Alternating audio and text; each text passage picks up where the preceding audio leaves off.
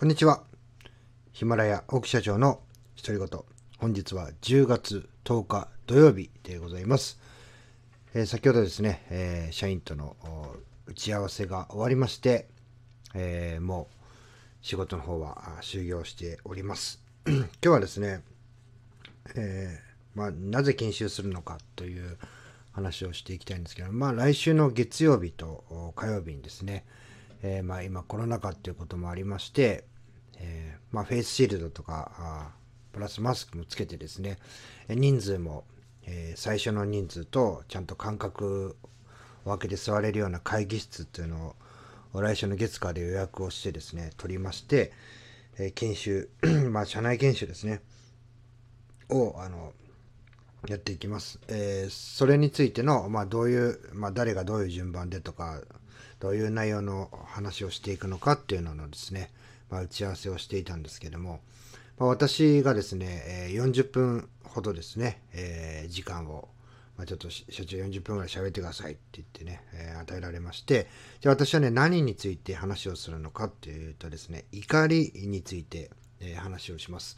えー、私はですね、まあ、アンガーマネジメントファシリテーターというですね、えー、試験を受けさせていただきまして、まあ、合格してですね、えー、勉強したことを話すか、話そうかなというふうに思っています。でなぜね、怒りについて話すかと言いますと、まあ、長年ですね、これ、まあ、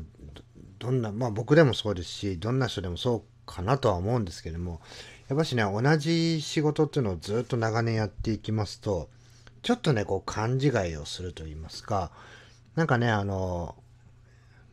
なんか偉くなったような、あこう、応対をしてしまうというかね。まあ、普通にこう、いつも通りにやっていたのに、なんかね、それがこう偉くなっていくとね、それは俺の仕事じゃねえみたいな話になって、今日逆ギレしてですね、あの、お客様がこう、クレームになってしまうっていうようなね、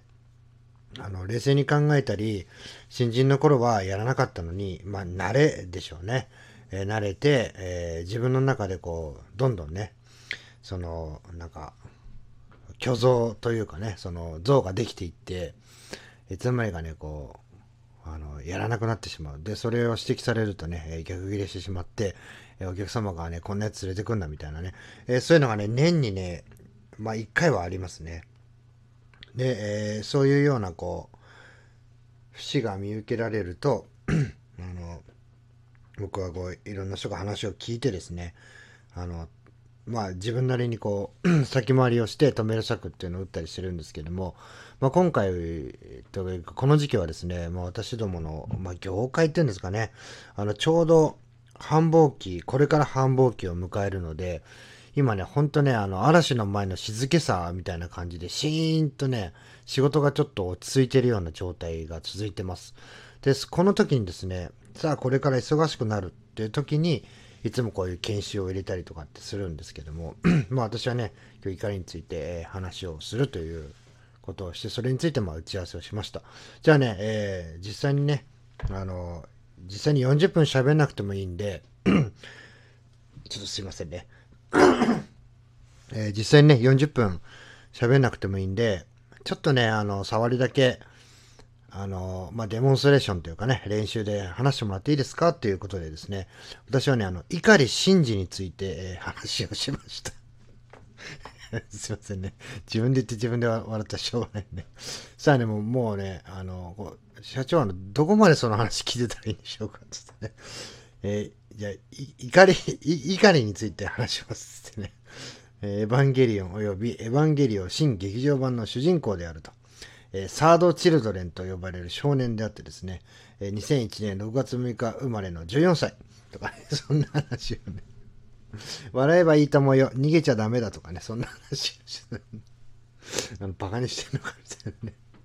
バカにしてない、バカにしてるつもりないんですけど、社員はね、あの、黙ってね、しばらく聞いてましたね。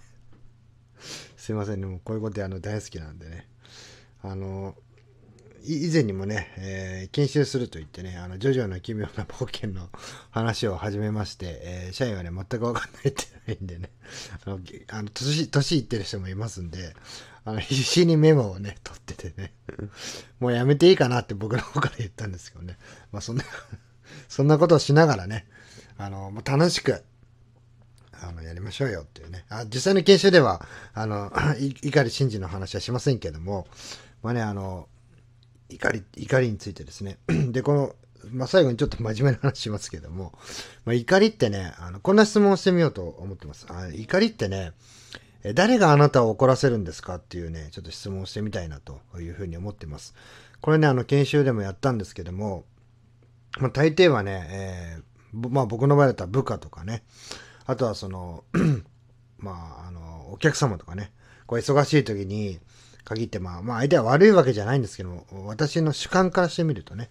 あの、電話をもうバカバカバカバカ起こしてきてね、もう手が止まっちゃうとかね、まあそういうので怒る。だから結局ね、自分以外の、えー、誰かに要因があるっていう回答ですね、まあほぼ全員がその研修した受講生は まあ一人も正解者はいなかったですね。なんですけどもね、あの、怒りってね、あの、自分自身が怒るというふうにね、え、決めて怒っているっていうことをですね、まずそこを理解した上で、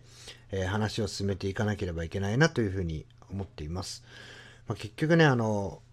まあ、水をね、あの、バーンとこうこぼされた時に、まあ、喫茶店とかでですね、これ結構有名な話なんですけども、あの、怒る人もいれば怒らない人もいるわけですよね。あの、で、それいろんな要因がありまして、じゃあ怒る人っていうのは、例えばね、その喫茶店に来るまでに嫌なことがたくさんあって、